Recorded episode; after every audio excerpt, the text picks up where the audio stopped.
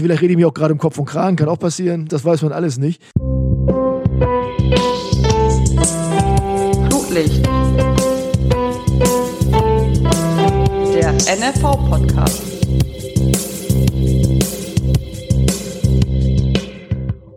Guten Tag, moin moin und hallo. Herzlich willkommen zu Flutlicht, der NFV-Podcast. Ich bin Stefan Freie und dieses Mal ist Thomas Wolter zu Gast. Der mittlerweile 58-Jährige absolvierte einst 312 Bundesligaspiele für den SV Werder, gewann diverse Meister- und Pokaltitel und trat einmal für die deutsche Nationalmannschaft an. Nach seiner aktiven Karriere ließ er sich zum Fußballlehrer ausbilden, saß einige Jahre auf der Bank der grün-weißen U23 und ist als sportlicher Leiter des SVW Leistungszentrums auch heute noch für das Team zuständig. Was ich gar nicht wusste, Thomas Wolter zählt zu jenen Menschen, die ihre Worte mit leichten Schlägen auf den Tisch begleiten. Das ist manchmal zu hören und das bitte ich zu entschuldigen. Und jetzt geht's los. Ich habe es gerade in der Anmoderation gesagt, du warst äh, aktiv in der Bundesliga als Spieler, als Trainer, überwiegend in der Regionalliga. Und dann habe ich auf dem Weg hierher mal gedacht, das gibt schon einige, gerade in den letzten zehn Jahren, sagen wir mal seit Bestehen der aktuellen Regionalliga, die äh, aus dieser Regionalliga als Trainer den Sprung geschafft haben in, in, eine, in eine höhere Liga. Kann man fast sagen, diese Regionalliga ist in gewisser Weise auch ein Sprungbrett? Kannst du mir die Namen der, der, Trainer mal eben ganz kurz nennen, die, die, den Sprung geschafft haben? Ich überlege gerade. Ich dachte an Leute wie Valeria Ismael, Joe Sinbauer, Oliver Zapel, Ole Werner, Jan Zimmermann. Mhm. Das sind ja schon einige. Ist das vielleicht sogar ganz gut, wenn man als Trainer so einen Ausbildungsschritt macht in dieser Liga? Vielleicht nicht unbedingt in dieser Liga, aber in einem Leistungszentrum ist das nicht so schlecht, muss man ganz klar sagen. Beziehungsweise, wenn ich jetzt an Jan denke, zum Beispiel Jan Zimmermann, der aktuell, der in keinem Leistungszentrum war, der ist über Havelse diesen Weg gegangen. Halte ihn für einen sehr, sehr guten Trainer. Wir hätten ihn ja gerne auch mal zu uns geholt. Aber das hat damals dann nicht so richtig hingehauen, weil bei uns bestimmte Posten damals ähm, noch besetzt waren und wir auch weiterhin besetzen wollten. Aber es passte eben zeitlich nicht, sonst hätten wir ihn gerne mal zu uns geholt muss man sehen, es ist in der Tat immer besser, man hat ein paar Stationen vorher, bevor man direkt im bezahlten Fußball landet. Da kann man ja verschiedene andere Trainer auch, auch nennen, wenn man Robert Klaus in Nürnberg zum Beispiel, der vorher auch im Jugendbereich gearbeitet hat. Äh, Julian Nagelsmann, Florian Kofeld. Ja, und ich, ich ziehe die Regionalliga, also bei uns ist U23 eben immer noch so zum, zum Jugendbereich mit dazu. Wenn wir jetzt über die gestandene Regionalliga sprechen, also sprich ein Trainer wie Jan Zimmermann aus Havelse, dann ist das tatsächlich schon eher der, der, ja, der, der Weg, der eher ungewöhnlich ist, muss man sagen. Also ich kann mich nicht an ganz viele Trainer erinnern, direkt aus der Regionalliga. Ich weiß nicht, André Breitenreiter zum Beispiel würde mir jetzt auch noch mm. einfallen aus, aus Havelse. Vielleicht ist Havelse gerade Havelse gerade ein guter, guter Weg, ein guter Einstieg, um im bezahlten Fußball zu landen. Aber Was ist denn der Unterschied? Weil du sprachst eingangs davon, dass der Weg über ein Leistungszentrum mm. vielleicht ein ganz guter wäre. Ja, weil du da wirklich in, in, im Jugendbereich natürlich äh, das eine nämlich Spieler im, im Leistungsfußball zu trainieren, mit dem anderen, mit dem Organisieren um eine Mannschaft herum kennenlernst. Ähm, wenn du jetzt ein Havelse-Trainer bist, dann hast du auch noch Spieler, die tatsächlich für sich noch so, die sind so ein bisschen am, am ist ein schmaler Grad zwischen Leistungsfußball und wissen wir selbst, und wo es einfach noch den Amateursport ist, mhm. ist noch was anderes, glaube ich. Äh, deswegen ist das, glaube ich, ein sehr, sehr guter Weg, eben um dann irgendwo im Profifußball zu landen und viele Dinge schon hinter sich gebracht zu haben, beziehungsweise auch kennengelernt zu haben. Wie ticken Leistungsfußball überhaupt und, und, und, und, und wie ist sowas in meinem Leistungszentrum. Aber das ist jetzt nur das, was ich jetzt gerade so spontan überlegt habe, als du das gesagt hast. Ich habe mir ja vorher keine Gedanken gemacht, äh, welche Fragen kommen hier heute. Ich weiß es nicht. Vielleicht rede ich mir auch gerade im Kopf und Kragen, kann auch passieren. Das, das weiß man alles nicht. Letztendlich finde ich, ist es für einen Trainer immer wieder sehr, sehr wichtig, eben vieles schon kennengelernt zu haben. Es kann aber auch mal sein, dass es so wie bei Florian Kofeld bei uns zum Beispiel du von deinem Karriereweg schon zweimal überholt wirst. Das kann auch passieren. Also ja. wir hatten mit Florian ja was vor damals und also ist er ja zweimal mindestens von seinem Karriereweg überholt worden und er hat es trotzdem gemeistert. Also es geht auch. Ne? Letztendlich reden wir über, hat einer die Qualität zu einem guten Trainer oder hat er keine Qualität zu einem guten Trainer? Und die setzt sich dann immer durch, auch wenn sie vielleicht ist, einen Umweg über die Regionalliga Genau, das ist wie bei Spielern letztendlich auch, mhm. ganz klar. Mhm. Schon klar, ja, offensichtlich war es ja aber auch nicht so gegenwärtig, dass es da einige Beispiele Nee, tatsächlich, die haben wir noch nie so viel Gedanken gemacht. Also ich weiß, dass aus der dritten Liga der eine oder andere natürlich in der ersten, zweiten Liga gelandet ist. Ähm, vielleicht äh, unterschätze ich dann in dem Moment die Regionalliga noch manchmal noch ein bisschen. Mhm. Ja. Das ist ja der Hintergrund der Frage. Mhm. Wenn du so willst, ja. kann ich auch gerne erklären. Inwieweit ist die Regionalliga eben schon auf einem so sagen wir ruhig mal professionellen Niveau, mhm. dass man dort eben durchaus sich eine, eine, Ausbildung oder zumindest Erfahrung aneignet, äh, die einem dann auch im Profifußball deutlich weiterhelfen. Ja, vielleicht ist es gerade dieser, dieser, dieser schmale Grad, in dem sich die Regionalliga befindet, genau das Richtige für einen Trainer, der den Schritt weitermachen will, der zwischen professionellem Arbeiten und damit, dass Spieler nochmal noch dabei sind, die in der Regionalliga spielen, die aber einen normalen Beruf haben. Mhm. Dass man das als Trainer wirklich miteinander verbindet, weiß, wie man damit umgehen muss, wie man das kann, um das später dann umzusetzen, wenn man einen Profibereich hat und sagen kann, das habe ich so schon erlebt und jetzt habe ich es endlich mal so für mich, wie ich es haben möchte und kann meine Erfahrung mit einbringen. Das kann gut sein, ne? das weiß ich nicht genau am Ende sind wir wieder an der Stelle, wo man sagt, ein Trainer muss einfach in, in ganz vielen Zusammenhängen, auf ganz vielen Ebenen Erfahrung gesammelt haben, um letztlich auch ein guter Trainer zu sein. Ja, also letztendlich, äh, ja, sind Erfahrungen immer gut. Wir haben ja schon öfter auch mal so drüber gesprochen, was heutzutage so im Fußball eigentlich wichtig ist. Die Zeit der großen Zampernus als Trainer ist ja vorbei, muss man ja ganz klar sagen. Früher war der Trainer sagte, du das da vorne ist rechts und das war aber links und dann haben wir gesagt, okay, dann ist das eben rechts. Mhm. Das gibt's nicht mehr. Heute sind die Spieler viel, viel, die hinterfragen viel mehr. Die, die, die passen mir auf. Das Wort Empathie ist umso wichtiger als Trainer heutzutage auch. Du musst heutzutage so umso empathischer mit, mit, mit Spielern, mit Menschen arbeiten. Und, und wenn man dann überlegt, wie du in der Regionalliga mit Spielern arbeiten muss, die eben normal berufstätig sind, die aber vielleicht ansatzweise professionell Fußball spielen müssen, dann da ist ganz viel Empathie gefragt. Das ist nochmal schwieriger wahrscheinlich. Genau, deswegen ne? ist das vielleicht eine super Ausbildung für einen Trainer, um dann im Profifußball mhm. äh, das dementsprechend rüberzubringen. Aber ich sage immer nur mhm. vielleicht, weil beweisen kann ich ja nichts. Nein, aber du hast auch eine gewisse Erfahrung, würde ich mal sagen, mittlerweile. Und äh, deshalb ja. bin ich durchaus geneigt, dir da zu folgen. Und ich habe Trainer erlebt, die waren empathisch und ich habe Trainer erlebt, die waren weniger empathisch. Das ja, ist sicherlich ja. wichtig. Ja. Haben wir, wir haben da vor kurzem drüber gesprochen. Du mhm. hast äh, dich deutlich äh, für eine Steigerung der Empathie in den vergangenen, sagen wir mal, 30, 40 Jahren. Früher war das anders. Da gab es noch diesen Trainertyp, von dem du zumindest berichtetest, der er ganz anders unterwegs war. Der hat dann eben, ja, du hast gesagt, das ist rechts und, ne, und wenn dann, genau. dann war ihm auch egal, ob sich der Spieler schlecht fühlt, wenn er eigentlich Spieler nach links haben früher musste. eben durchaus weniger hinterfragt, muss man ganz klar sagen. Mhm. Und früher war eben Trainer ein Trainer und der hat gesagt, da geht's lang und dann sind alle lang marschiert. Zuckerbrot und Peitsche war ja immer so ein schöner Ausdruck früher. Mhm. Äh, das hat sich natürlich alles grundlegend geändert. Deswegen weigere ich mich auch immer von diesem Begriff Laptop-Trainer zu sprechen.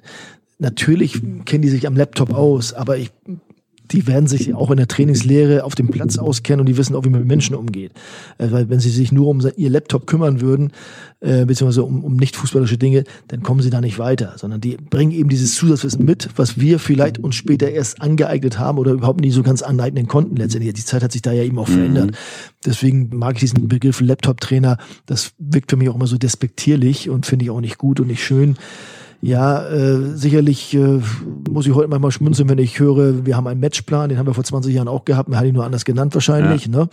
ja Taktik. das sind so Dinge. Das war meistens es sich um eine Taktik. Kann, ja. kann gut sein. Ja, äh, deswegen für mich ist immer wichtig, dass ich versucht habe, für mich klarzulegen, dass früher manche Dinge gut waren und heute manche Dinge gut sind und die miteinander zu verknüpfen. Mhm. Und wenn du das schaffst als Trainer, glaube ich auch, ja, dann, dann machst du einen großen Schritt in die richtige Richtung, bin ich fest davon überzeugt. Also ich habe da schon ganz viele andere Typen kennengelernt. Du hast aber jetzt gerade gesagt, äh, heute hinterfragen die Spieler sehr viel mehr. Auf der anderen Seite, auch darüber hatten wir uns vor einer Zeit mal ausgetauscht, gibt es ja jetzt dieses Projekt Zukunft, das möchte, dass wir wieder mehr Straßenfußballer haben. Mhm. Und das hat ja nicht zuletzt auch was mit einer gewissen Eigenverantwortlichkeit zu tun.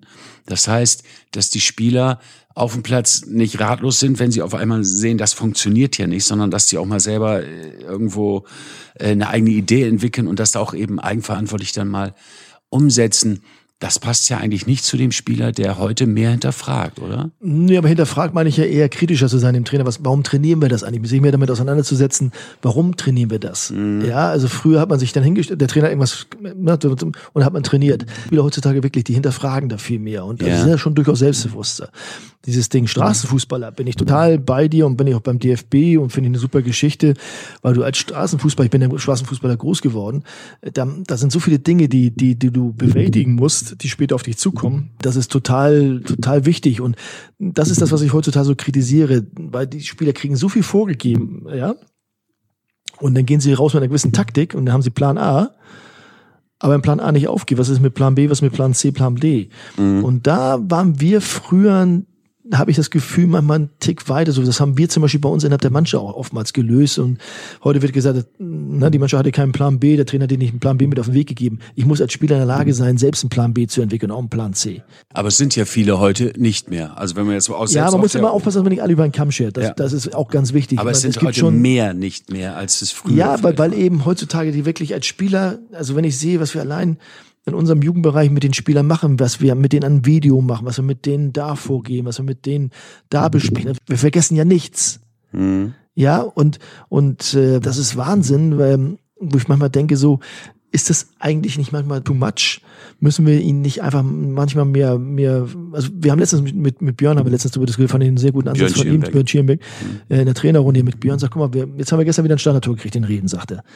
Alles war eingeteilt. Wir, da, da, da und da. Vielleicht soll man wieder dahin kommen, hat er gesagt. So, ihr fünf, ihr seid für die Defensivstandard zuständig, ihr teilt es aber bitte selbst ein, um ihnen einfach mal wieder diese Verantwortung klar zu machen, die sie haben. So kann ja jeder sagen, da hat der Trainer mich falsch eingeteilt, da hat der nicht aufgepasst, sondern das gemeinsam zu, zu das ist ein spannendes Thema. Und äh, da sind wir sehr viel am Diskutieren bei uns auch, wie wir das wirklich auch hinbekommen. Auf der einen Seite natürlich ihnen was mitzugeben, was wichtig ist. Auf der anderen Seite aber dieses Eigenverantwortliche, dieses Umsetzen auf dem Platz, auch Situationen zu meistern, die nicht planbar sind. Fußball ist nicht planbar. Mhm. Eben. Im Fußball das passieren so viele ja das Dinge. Problem dann. Und schon Ja. gar nicht am Laptop. Genau so ist es, ja, genau, ne, sondern es passieren so viele Dinge, die, die, die du nicht planen kannst. Tore fallen, glaube ich, zu 70 erst aus Chaos, habe ich letztens wieder irgendwo gelesen. Weiß ich nicht genau, keine Ahnung, so Gegentore. Und da, da müssen, müssen wir weiter ansetzen, glaube ich. Auch drüber diskutieren und trotzdem nicht alles im Grund und Boden hauen, weil das ist schon wichtig, ein paar Sachen vorzugeben, aber auch zu wissen, es, es kann eben auch nicht alles so hinhauen, wie wir uns das vorstellen. Hat der Straßenfußballer, so jetzt mal als Synonym für den eigenverantwortlichen, vielleicht auch ein bisschen nicht gleichförmigen Fußballer, hat der vielleicht mehr diesen Blick für das große Ganze des Fußballspiels? Das kann sein, das, das, das weiß ich nicht. Ne? Aber du wirst als Straßenfußball natürlich in Situationen rein, wenn ich an uns früher denke, wie wir das gehabt haben, ich habe als Zwölfjährige gegen 16-Jährige gespielt. Da musste ich mir Strategien überlegen, wie kann ich den ausspielen, wie komme ich an dem vorbei, äh, wie kann ich dem auch auch, auch entgegentreten, defensiv zum Beispiel auch. Also ich musste mir selbst Strategien überlegen. Ja, das ist ja, der, und da behaupte ich, da habe ich früher später von profitiert. Ne? Ich habe einfach Fußball verstanden für mich dadurch. Und in gewissen Situationen wusste ich dann eben auch zu verhalten. Heute sind wir ja sehr früh dabei, den Jungs mit auf den Weg zu geben, das musst du machen, das musst du machen, das musst du machen. Und ich bin immer ein Freund davon, das versuche ich auch bei unserer jünger, jüngeren Mannschaft immer den Trainern zu sagen, lass die Jungs mehr machen, lass sie selbstständig machen, aber arbeite es hinterher mit ihnen auf. Das ist viel wichtiger. Also wenn, ich ertappe immer wieder unsere Trainer, auch mich habe ich dabei ertappt, dass wir während des Spiels da draußen stehen und sagen, mach dies, mach das, mach jenes. Und da habe ich gesagt, lass sie doch einfach mal eine Halbzeit machen und arbeite mit ihnen hinterher die Punkte auf. Frag mal, wieso hast du das gemacht? Was hältst du davon, wenn du das davon so gemacht hätten? Also das wirklich in Ruhe nach einem Spiel aufzuarbeiten, im nächsten Training vielleicht oder sonst irgendwas. Ich glaube, dass wir da alle viel, viel mehr von haben oder hätten. Nun äh, wird es ja zwangsläufig so sein, dass diese, dieses Üben, das, das Erarbeiten der Feinheiten sehr viel Zeit voraussetzt. Das heißt, man wird es im Zweifel in der Bundesliga vielleicht noch verstärkt tun können, Mhm. als zum Beispiel in der Regionalliga. Gibt es vielleicht noch mehr Straßenfußballer in der Regionalliga? Die so ein Ja. bisschen ungewöhnlicher, so ein bisschen. Es gibt, ja, den, nicht es so- gibt die ungewöhnlichen Wege, gibt es mit Sicherheit auch in der Regionalliga, das glaube ich schon. Ja. Ähm, trotzdem sind an der Regionalliga auch ganz viele Mannschaften, wenn wir gegen die spielen, zum Beispiel, wo ganz viele Spieler sind, die auch in, in Leistungszentren ausgebildet wurden tatsächlich. Das merkst du eben auch, wie sie manchmal spielen, auch so Mannschaften äh, wie HSC Hannover oder sonst irgendwas, gegen die gespielt haben. Da waren die ersten elf, von denen haben, glaube ich, neun irgendwie mal in einem Leistungszentrum früher gespielt. Oder Ja. hat der Konrad noch gesagt. Das ist schon so. Ähm, wir, Aber entschuldige- wir haben in der Regionalliga die Zeit als U23, weil unsere Ja. Spieler arbeiten nicht nebenbei. Wir Ja. können eben viele Dinge mit denen auch Aber was, machen. was macht ihr so viel anders? Dann muss ich ja echt mal fragen, weil du, du, hast, du hebst es ja nochmal hervor. Was macht ihr im Leistungszentrum mit einem, sagen wir mal, 14- bis Ja. 18-Jährigen so viel anders, als es ein anderer Verein Also ohne allein, was, Leistungszentrum was sie athletisch und fußballerisch mitkriegen, ist schon enorm. Das muss man schon sagen. Also allein athletisch, wenn ich unsere U23-Spieler sehe, die da teilweise noch A-Jugendspieler sind, wie die in der Regionalliga körperlich mithalten können, äh, da musst du ja auch ein bisschen was für tun und, und, und dementsprechend auch mit. Findest du? Hast du mir nicht vor zehn Jahren mal gesagt, dass die alle an ihrer Rumpfstabilität jetzt langsam mal arbeiten müssen? Und das Genau. sehe ich heute noch, wenn ich Mir heute, Spieler sind die so gut ausgebildet. da- Echt? Das- Bereich das uns. hat sie erledigt, das ja, Thema. Ja, das Thema Okay. musst du wirklich, also erledigt, erledigen wird sich nie, weil du immer wieder daran arbeiten musst. Dadurch, dass wir eben hauptamtliche Athletiktrainer schon im Bereich ab der U16 haben, Mhm. Und Nebenamtliche darunter. Mhm. Äh, da arbeiten wir schon so früh an diesen, an diesen Basics, die wichtig sind, in, im, im Wachstum auch und alles, was dazugehört. Da sind sie schon sehr, sehr weit heutzutage. Wir haben zum Beispiel das Thema Schameinentzündung nur noch ganz wenig. Ich muss jetzt mal schön auf Holz klopfen. Mhm. Ähm, das haben wir ja sehr, sehr viel gehabt. Dafür haben wir umso mehr Kreuzbandrisse wahrscheinlich. ja, ähm, ja. Da, und, was die Fußball, und was die Fußballer eben auch mitkriegen, immer in einem oberen Leistungsbereich gegen gleich starke Spieler zu trainieren, zu spielen, jeden Tag, sich zu behaupten auch, um, damit sie am Wochenende auch spielen, das ist schon enorm manchmal sagen wir auch da, wir vielleicht ist manchmal auch weniger mehr. Also vielleicht ist manchmal auch das too much. Das wissen, das kann ja keiner richtig beweisen, muss man ja. Und auch das, was ich jetzt gerade sage, ist ja nur das, was mein Empfinden ist. Das ist ja alles nur subjektiv. Äh, objektiv das zu sehen. Ja, was mir nur eben extrem auffällt, dass alle unsere U19-Spieler des älteren Jahrgangs körperlich im Sommer schon so weit sind, dass sie alle im Herrenbereich mittrainieren und mitspielen können. Das ist kein Problem. Ist so, ne? Ja. Kommen wir mal zu dem Thema Regionalliga und U23, also eure Mannschaft.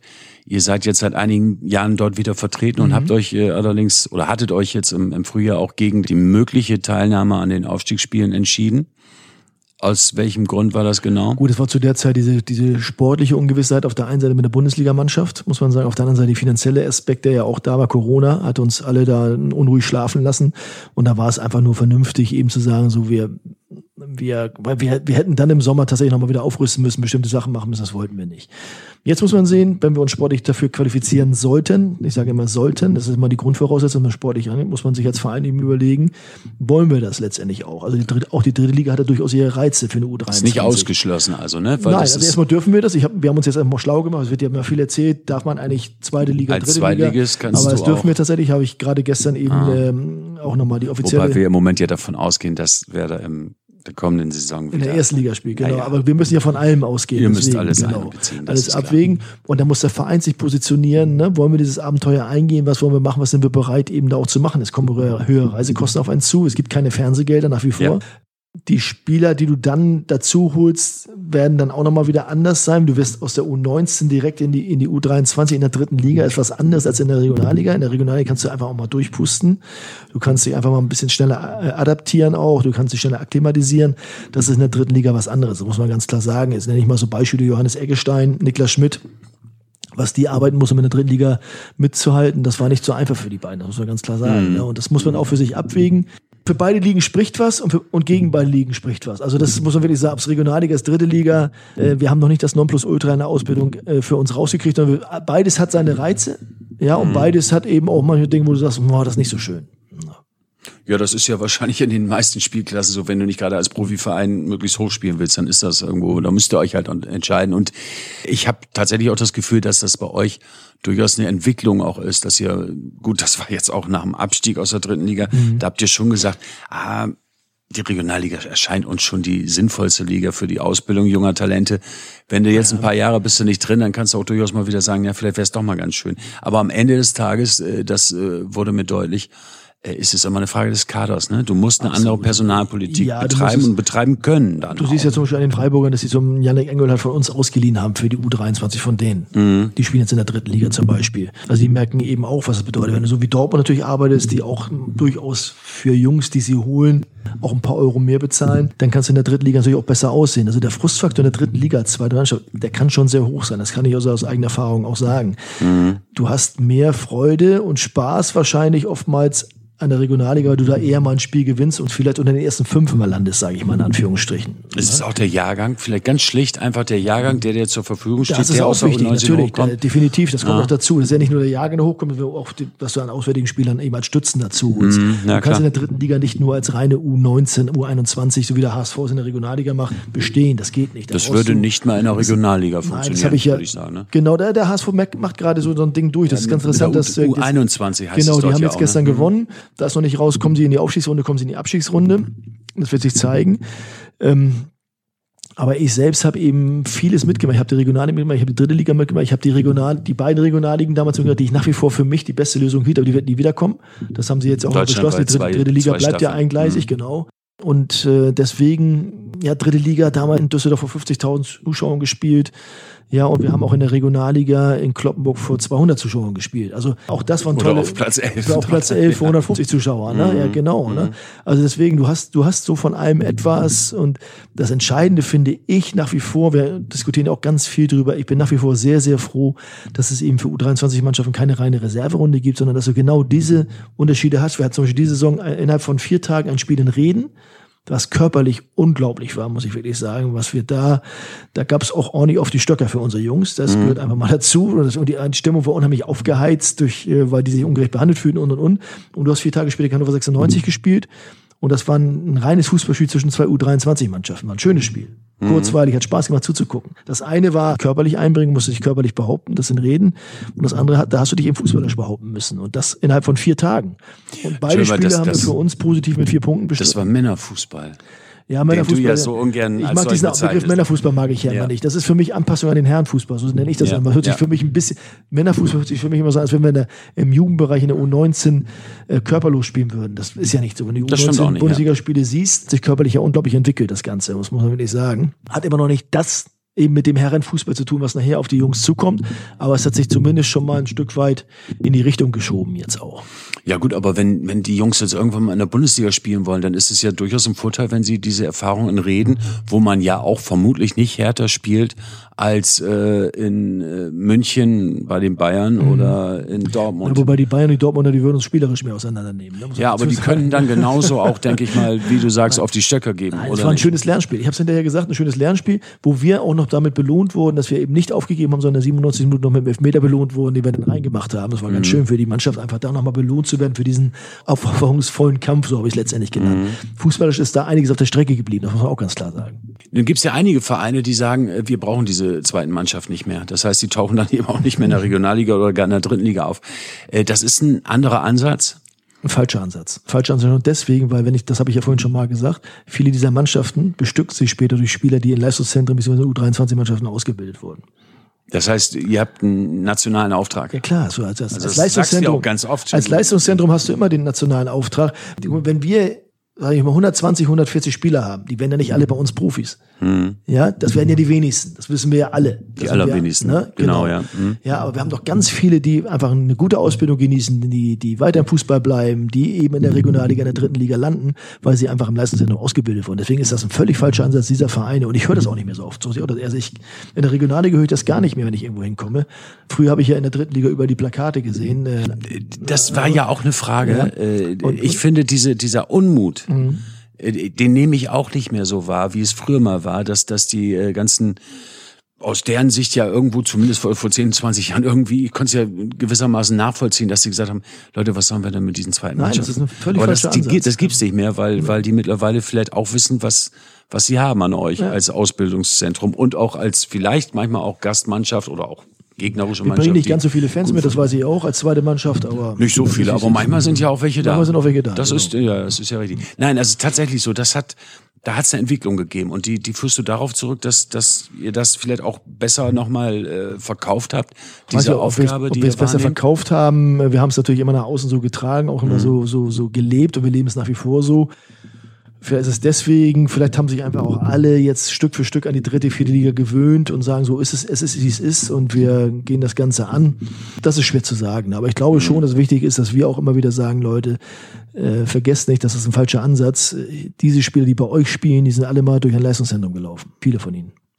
Ja, wobei man muss fairerweise sagen, allein dafür macht es natürlich nicht. Nein, es wir geht machen- schon darum, dass Nein, nein. ihr eure Talente Also fördert letzt- und das kann man nur, indem man einen ganzen kann, Kader ich, hat. Ich, ich, sage, ich erzähle das eigentlich immer ganz platt, wofür, wir- wofür wir aus. Wir bilden die aus, die in der ersten Liga landen, die, die für ihr Leben ausgesorgt haben. Sei mal in Anführungszeichen, hört sich ein bisschen doof an, aber es ist tatsächlich so ein bisschen wir beide. Äh, wir bilden, nee, du weißt das, ich weiß das nicht. ja, leider bin ich eine Generation zu früh oder zwei Generationen zu früh Okay. gewesen, aber trotzdem geht's mir gut. Ja. Äh, Wir bilden die aus, die vielleicht in der zweiten Liga landen, die einen guten Grundstück fürs Leben äh, sich äh, erarbeiten. Wir bilden die aus für die Regionalliga, für die dritte Liga, die sich eben da in der Regionalliga, in der dritten Liga eben so ihr, nebenbei ihr Studium machen können oder sich ein oder sich beruflich eben dementsprechend schon mal mhm. Zukunft einstellen können. Und wir bilden letztendlich viertens alle die aus, die ganz viel fürs Leben lernen ne, im Leistungsfußball. Strukturen, äh, wie man arbeitet, mhm. äh, wie, wie plane ich meinen Tag. Das machen zwar alle dann, also alle, alle vier Gruppen, aber die dann eben zwar nur dieses mitkriegen, aber die dann dadurch, ich habe jetzt am Wochenende gerade mit einem Spieler von mir getroffen in Berlin, als ich in Berlin war, der ist jetzt mittlerweile Rechtsanwalt fürs Bundeswirtschaftsministerium. Der hat mhm. eben bei uns sich nebenbei sein Studium verdient, bezahlt und hat so seinen Karriereweg eingeschlagen. Und das sind ja immer wieder tolle Geschichten, äh, die ich immer gerne wieder erzähle, weil das eben das wahre Leben ist. Das als Bundesliga-Fußball ist nicht das wahre Leben. Nee, ne? Das war es bei dir nicht und es ist heute auch. Du klebst in der Glaskugel, äh, ja, du löst aber und, ja. und äh, du hast das Gefühl, dir kann keiner was. Ja. ja, und das ist nicht das wahre. Das wahre Leben spielt sich da draußen ab, äh, am Osterdeich und äh, dahinter und ähm, Mhm. Dafür muss man auch gewappnet sein. Und das versuchen wir auch immer unseren Spielern mit Wie macht man das denn? Indem du immer wieder daran erinnerst, äh, Leute, was wir hier machen, äh, das ist einfach äh, Spaß und Freude, das darf uns nie vergehen. Spaß und Freude müssen wir immer daran haben, wenn wir, wenn wir das machen. Wir erinnern immer wieder dran, auch an den Schulabschluss, dass der wichtig ist, dass wir da auch daran arbeiten, dass wir das auch wirklich hoch, wir, wir bilden eben dual aus, sage ich immer so schön. Also auf der einen Seite als Fußballer, wir als Menschen, wir als aber auch schulisch. Äh, und jeder soll den höchstmöglichen Schulabschluss machen. Mhm. Ja, der eine ist eben, macht eben höhere Handelsschule, der nächste macht Abitur, der nächste macht eine Ausbildung. Und, und das neben dem Fußball. Und das sind alles so Dinge, die wir versuchen, den jungen Menschen mit auf den Weg zu geben. Und das ist immer wieder für mich die schönste Bestätigung, wenn ich wieder Spieler wieder treffe, nicht die, die es geschafft haben. Wenn ich mit Nelson jetzt wieder in Bremen ist, wir treffen uns, wir umarmen uns und freuen uns, der hat es geschafft. Mhm. Ja, der hat es geschafft eben, Nelson Valdez. Genau. Ja, sondern das sind eben diese, diese Carsten Albers, von dem ich gerade erzählt habe, der eben diesen Weg eingeschlagen hat. Oder dann habe ich letztens noch wieder einen Spieler von mir getroffen, Sebastian Schachtner, jetzt Sportleiter in, in Oldenburg ist zum Beispiel. Ne? Also das sind so Dinge, die ja auch einfach klasse und die auch darüber hinausgehen eben letztendlich auch. Mhm. Über die Regionalliga, über die dritte dritte Liga. Das heißt, du hast das Gefühl, da kommt ihr schon an, dass ihr den Jungs äh, das durchaus äh, ja. nachvollziehbar äh, Ich glaube vermittelt. schon, genau. Weil wir einfach auch sagen, wenn du das eine angehst, dann schaffst du das andere auch. Immer die, die alles dafür aufgeben, damit sie das nächste machen können, die immer alles abbrechen, die werden es auf Dauer auch nicht schaffen im, im, im, im Profifußball. Das bezieht sich auf Ziele grundsätzlicher Auch. Art. Grundsätzlich, so. genau. Du solltest ja. sie schon, bis es dann gar nicht mehr gibt. Bis ich dir sage, du wirst kein Profi, hast du gefälligst hier. Nein, das natürlich nicht. Aber, ja, logisch, aber es hm. ist tatsächlich so, dass, dass wir die Erfahrung gemacht haben, dass die, die es wirklich bis zum Schluss alles auch gemacht haben, diesen Stress auch bewältigt haben, Schule, Training, Fußball, Wochenende da, meinetwegen sonntags in Cottbus gespielt, sonntags abends um 21 Uhr wieder hier, montags morgens wieder zur Schule. Mhm. Das sind die, die wirklich ganz, ganz viel bewältigen können und viele, viele Widerstände auch überwinden können. Und das, darum geht es letztendlich nachher. Ein zielstrebiger Spieler wird in erster Linie sein Talent auch tatsächlich dann größtmöglich Zielstrebigkeit ausnutzen. ist zumindest nicht hinderlich.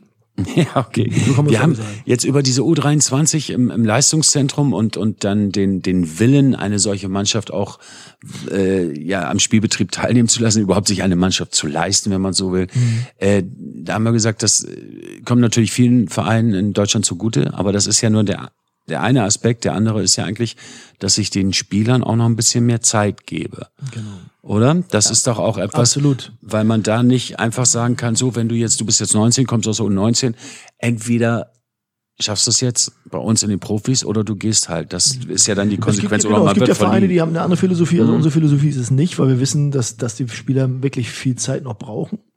Ähm, nicht jeder ist ein Wirts muss man sagen, mhm. der direkt durchgeht, sondern der eine oder andere braucht eben ein, zwei, drei Jahre Zeit. Und ich musste so ein bisschen schmunzeln, als ich am Wochenende wieder Kevin Behrens gesehen habe bei Union Berlin, mit der ist jetzt mit 31 Jahren, der glaube ich Bundesligaspieler geworden. Also der brauchte ein bisschen länger. Ja, der ist nicht mal bei uns in der U23 gewesen damals, sondern über die U21 bei uns ist der ja letztendlich ja. ja äh, Profifußballer geworden. Du konntest immer sehen, der kann was. Ja, mhm. und dann hat er die Wege ja genommen, eben verschiedene, der war bei Hannover damals im Leistungszentrum, mhm. später noch. Diese Wege gibt's eben auch. Und es gibt aber auch die Jungs, die eben auch so ein, zwei, drei Jahre brauchen. Zum Beispiel Manuel Bomb, wenn ich den jetzt gerade sehe, wenn ich am Wochenende gesehen, habe mich sehr gefreut über Manuel, wie er gespielt auf der Position, der eben bei uns in der U23 ein Jahr gespielt hat und dann erstmal ausgeliehen wurde für ein Jahr nach Oerding und wieder zurückgeholt wurde. Also der diesen Weg, und da gibt's eben, du, es gibt nicht den einen Weg. Mhm. Es gibt eben viele verschiedene Wege, aber bei uns ist ganz wichtig, das merkt man immer wieder, ist für uns die U23 wichtiger Bestandteil und Bau, Baustein unserer Ausbildung den wir unbedingt brauchen. Und es ist ja auch ein Trugschluss, wenn man keine U23 hat, dass man dann Geld spart. Weil das Geld, was man für eine U23 ausgibt, gibt man anscheinend wieder aus. Also das ist ja nichts, du brauchst ja auch Spieler. Ja, also das, dieses, wenn ich habe oftmals gehört, dieses Geld sparen, da, da bin ich total, sehe ich total anders für mich, weil du gibst dann wieder Gelder aus für irgendwelche durchschnittlichen Spieler, die du aus dem Ausland holst oder sonst irgendwas, weil du ja die Kader dementsprechend bestücken musst. Die die U23 Position hast. Ich sehe, 22 wie bis viele- 26 dann Wie viele von auffüllen. unseren Jungs bei, der, bei den Profis immer mal mittrainieren. Äh, das das wäre ne, das ist, wäre fatal. Ne? Ja, jetzt kann man natürlich sagen, Leverkusen hat einen anderen Weg, die haben aber auch andere Ansprüche als wir, das muss man auch ganz deutlich sagen. Ja, Dortmund auch, aber die haben eine U23 Dortmund zum in Beispiel der hat dritten ein Liga. Prestigeobjekt, das muss man ganz klar sagen. Wissen wir Okay. aus der Jugend, auch da sagt Watzke immer, wir wollen immer vor Schalke stehen. Mit der U23 wollen sie wahrscheinlich vor Bayern und Schalke stehen, keine Ahnung. Also das, das, das kriegen wir ja auch, haben wir immer direkt ja mitgekriegt, dass da wirklich, die, die haben andere Prioritäten dann in dem Moment. Aber das ist ja auch okay. Also so hat jeder Verein eben seine Philosophie letztendlich auch. ne? Nur muss man sagen, dass äh, so dieser Umweg über die U23, das machen Spieler sicherlich, wenn sie aus der U19 kommen, mehr oder weniger freiwillig. Und trotzdem äh, wird ja diese Zeit auch durchaus charakterisiert durch den Umstand von wenig Geduld.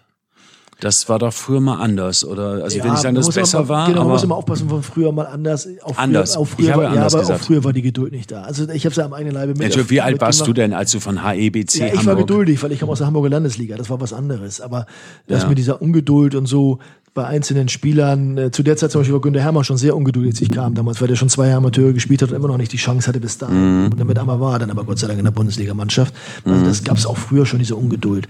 Das Ja, Entscheidende aber ist immer, heute würde ein Talent aber nicht zwei Jahre ungeduldig da in der U23 warten, sondern würde sagen, so jetzt gehe ich in die zweite ja, Liga aber, oder ja, aber das, so. zwei Jahre ist ja, ist ja keine große Zeit. Die meisten sind zumindest drei, zwei Jahre in der U23. Das ist tatsächlich so. Natürlich ist es immer, das kommt immer darauf an, wie du es den Spielern auch rüberbringst. Das ist ein ganz wichtiger Punkt. Wenn du sie natürlich einfach so reinlaufen lässt, gar nicht mit ihnen redest und sie gar nicht begleitest, dann, dann werden sie relativ schnell ungeduldig. Wenn du aber immer offen kommunizierst, wie sieht's aus bei dir? Durch, wir machen ja Zielgespräche, wir machen Entwicklungsgespräche, wir machen dann Zukunftsgespräche. Da erfahren die Spieler ja immer, wie sieht's bei dir aus? Und da kriegen sie ehrliche Rückmeldung. Und wenn du das immer dementsprechend rüberbringst auch an die Spieler, an ihr Umfeld auch, was ja auch wichtig ist, ob es Berater sind oder Eltern, dann hast du schon sehr viel mehr erreicht und sehr viel mehr von dem auch schon mal erledigt, was vielleicht sonst an Problemen auf dich zukommen könnte. Also da, das ist ein ganz wichtiger Punkt. Also ist Geduld kein Problem? Es ist immer ein Problem. Gut, das wollte ich jetzt. Dankeschön. Geduld ist immer ein Problem. Meine Tochter ist jetzt gerade am Knie operiert worden. Vor einer Woche würde ich sagen, ich glaube, die schadet jetzt schon mit den Hufen, dass sie wieder trainieren kann. Das dauert aber mindestens noch sieben Monate. Die Geduld muss sie auch aufbringen. Also wir haben in allen Lebenslagen Geduld. zu- zu Mhm. Aber da, du, du machst keine Veränderung aus. Doch, natürlich mache ich auch eine Veränderung aus. Also nochmal, Ungeduld gab es früher schon. Diese Ungeduld kommt heute einen Tick früher. Das muss man ganz klar sagen. Eben bedingt dadurch, dass im Umfeld so viel passiert. Ja, früher haben die Spieler keinen Berater gehabt oder sonst. Oder auch Eltern haben sich früher noch nicht beim Trainer gemeldet. Oder Also die irgendwas. Jugendspieler, kein Berater. Genau, Wenn einer genau. natürlich mit 14 schon den ersten Berater hat, der ihm sagt, du wirst irgendwann Profi und er erzählt dir das immer mehr. Das sind immer Dinge, du hast auch, ne? heutzutage mehr mh, wirklich drumherum auch mitzukämpfen, damit alle geduldig bleiben. Früher Mhm. konnte ein Spieler mal geduldiger machen, weil du mit ihm gesprochen hast, dann wusste der Bescheid, weil kein anderer um ihn herum war. Das hat sich sicherlich verändert. Also das ganze Thema Fußball, Bundesliga, drumherum, Leistungsfußball, Leistungszentren, das hat sich schon enorm verändert in den letzten 20 Jahren. Du hast es gerade gesagt, du bist, äh, oder wir haben es gesagt, aus der Landesliga gekommen damals. Ich hatte vor kurzem mit Björn Schirmbeck gesprochen, deinem Kollegen hier im Leistungszentrum, der ist auch aus der Landesliga gekommen. Und es gab so damals ja noch ein paar andere Beispiele. Das ist aber doch heute nahezu unmöglich, dass ihr einen Spieler aus der. Landesliga Also, verpflichtet. also das wird sicherlich nochmal wieder passieren, das glaube ich schon. So so ein Bölter bei Schalke 04 zum Beispiel, der ja letztes Jahr sogar bei Union Berlin in der Bundesliga gespielt hat, der ist ja über den Umweg gekommen, äh, Rödinghausen noch in der noch nicht mal Regionalliga zu dem Zeitpunkt, meine ich, oder weiß ich gar nicht, wo er vorher noch war. Der hat nochmal so einen Weg jetzt eingeschlagen.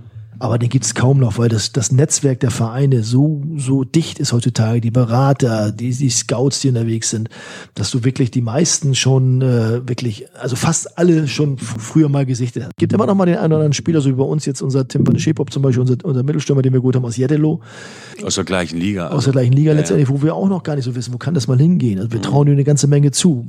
Wo landet er? Vielleicht landet er mal in der zweiten Liga, vielleicht auch in der ersten Liga. Der ist ja auch noch jung letztendlich, auch wenn er schon 99, glaube ich, geboren ist. Ich will nichts Falsches erzählen. Ich glaube, 99 ist er geboren. Ne? Also das, das wird es auch immer noch mal geben. Ist das noch jung? Wenn man 99, Ja. also jetzt äh, 22 müsste In, er in ja dann meinem Alter so würde ich sagen, sein. es ist jung. Äh, Ja. als Fußballer würde man sagen, okay, da sind viele schon dabei.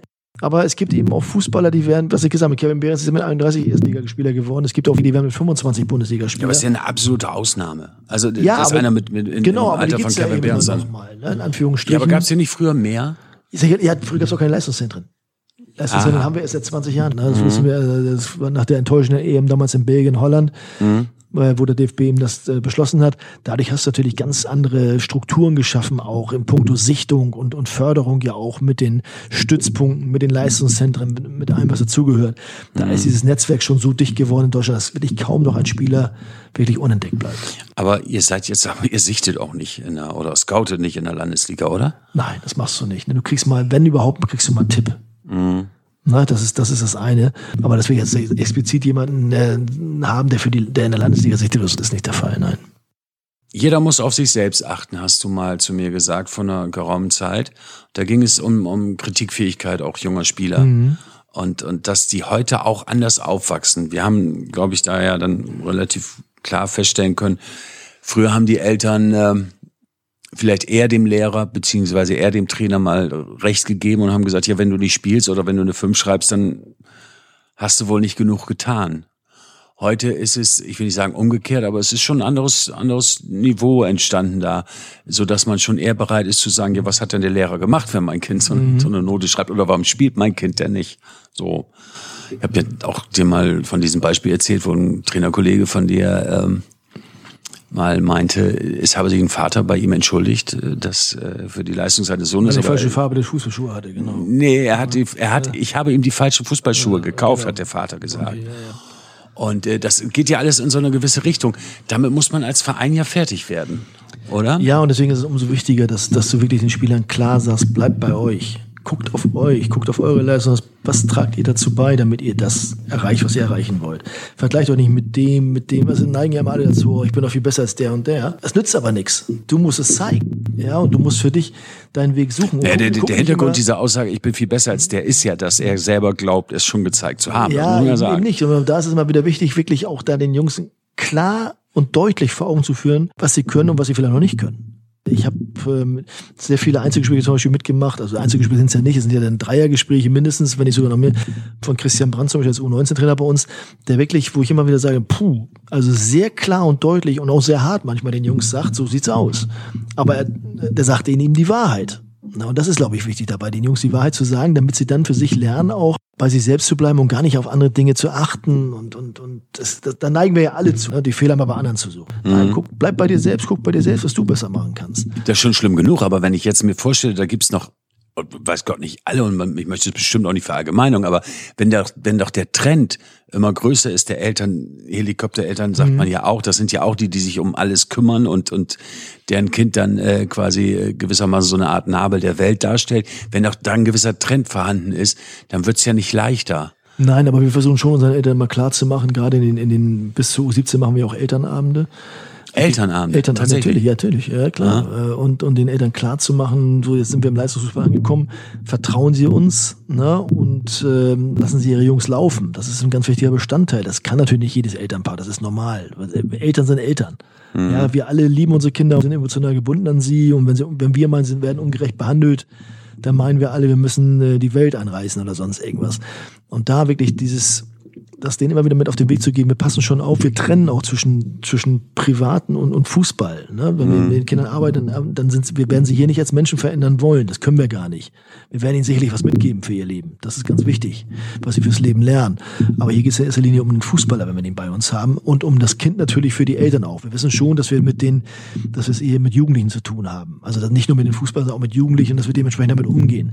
Genauso ist es zum Beispiel auch, wenn mich Eltern anrufen und sagen, so sieht's aus, da haben sie schon mit dem Trainer gesprochen, die sagen zu mir, nein, noch nicht. Sag ich, tun Sie mir einen Gefallen, bitte erst mit dem Trainer sprechen, das ist der erste Ansprechpartner, ist jeden Tag da. Kommen wir da nicht zu einem Nenner oder kommen Sie da nicht zu einem gemeinsamen Nenner, dann können wir uns gerne mal in Ruhe zusammensetzen und besprechen ein bisschen was. Es ist sicherlich so, dass die Hemmschwelle dessen, dass Eltern anrufen, sich melden, anders geworden ist als früher. Meine Mutter hätte meinen Lehrer nie angerufen, auch mein Trainer nicht. Ja? Und mein Vater ist recht nicht. Er hat gesagt, der, was der Lehrer da macht, das ist schon richtig. Der, macht, der passt schon auf. Ne? Was Heute- ja auch heute- wieder dann nicht gut Nein, ist. natürlich, das will ich damit sagen. Gut wir ist. müssen ja, ja, wissen, klar. auch da sind nicht nur Spieler sind heutzutage selbstbewusster geworden und, und hinterfragen mir auch Eltern Mhm. hinterfragen mir. Ne? Ja, und da muss man immer, immer wissen, dass man versuchen muss, auch die Eltern mitzunehmen. Das ist Ja, nicht klar. immer einfach, das weiß ich selbst. Äh, aber auch das ist ein Punkt für unsere Trainer, der ganz wichtig ist.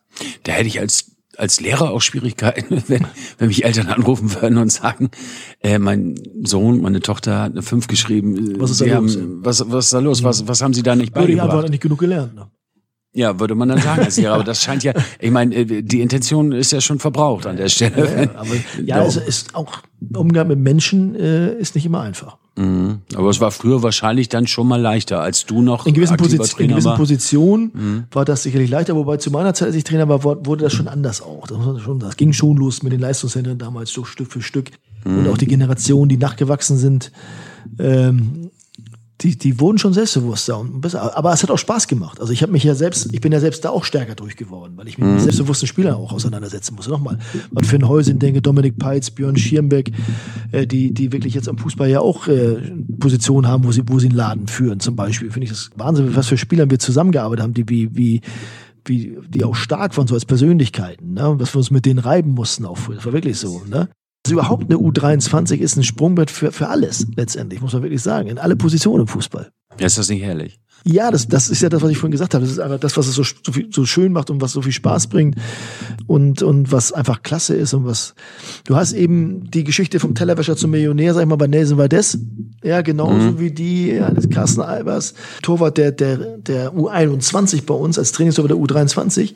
Was, ich ja nicht, was du damals ja nicht mehr schreiben durftest, wenn du dich dran erinnerst. Äh, das wollte er ja nicht mehr. Er wollte nicht, dass er als Trainingstorwart tituliert wird. Kannst du dich dran erinnern?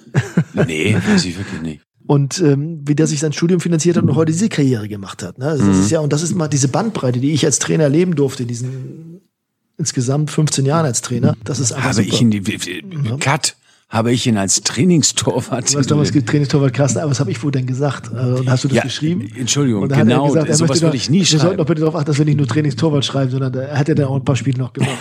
Und das schneidest du sowieso am besten mit dem Trainingstorwart. Aber Nee, das finde ich ja gerade besonders witzig. Vor allen Dingen, wenn wir jetzt rausarbeiten, dass du es gesagt hast und ich es geschrieben. Das ist ja was ganz anderes. Ich habe dich zitiert. Das ist, da bin ich ja raus. Genau. Aber ist doch schön, dass wir jetzt wieder bei der U23 sind, weil dann kommen wir ja quasi zum Abschluss. Wir haben ja festgestellt, dass sie durchaus äh, ihren Reiz hat, dass sie äh, ihre Aufgabe für euch ganz sicher schon mal erfüllt. Äh, wie groß ist denn die Wahrscheinlichkeit, dass ihr im nächsten Jahr noch dabei seid? Um jetzt mal so eine sportliche, brisante Frage da jetzt eine reinzubringen. U23 überhaupt zu haben? Oder, oder Naja, dass ihr sie noch habt, davon gehe ich nach allem mal aus. Also erstmal ist ja die Grundvoraussetzung, dass du es sportlich äh, schaffst. Nur, darum ging es mir. Das war tatsächlich Wenn sportlich. du sportlich dich qualifizierst, dann muss der Verein sich nachher positionieren, was wollen wir. Mhm. Ganz klar. Und ich werde einen Teufel tun, den Jungs sagen, wir verlieren jetzt mal ein paar Spiele mit Absicht oder sonst etwas, wenn wir in der Aufstiegsrunde sind nachher. Ich würde immer, weil wir wollen ja, wir sind alles Fußballer, wir sind Sportler, wir wollen unsere Spiele gewinnen. Argumente sammeln, würde man das auch nennen. Natürlich, dann klar. Zum Beispiel, ne? ja. Und da muss man sich eben als Verein überlegen, wollen wir das, wollen wir das nicht. Wie gesagt, die Grundvoraussetzung ist, dass wir sportlich schaffen. Wir dürfen es auch von den Regularien her. Ja, das haben wir jetzt ja auch geklärt. Wenn das beides erstmal stimmig ist, dann muss man sich als Verein überlegen, wollen wir das oder wollen wir es nicht. Ja, und dann wird man sehen. Aber sportlich wird schon schwer genug, glaube ich mal. Ne? Ja, natürlich. Wir haben ja nicht nur Oldenburg vor uns. Da kommt ja aus der anderen, sondern wir aus der anderen Liga, wenn ich an Weiche eine. Flensburg denke, wenn ich auch an Lübeck denke, die im Moment so ein bisschen kämpfen, ob sie auch reinkommen. Teutonia. sehen, Teutonia, Ottensen, meine alte Heimat. Erstmal sich sportlich dementsprechend zu qualifizieren und wenn das ist, werden wir sehen. Ne? Also ich, ich bin immer ein Freund davon, möglichst alles aus sich rauszuholen, was möglich, was machbar ist. Und diese Mannschaft, die hat sich gut gefangen, die hat sich gut entwickelt. Und mal gucken, was davon wird.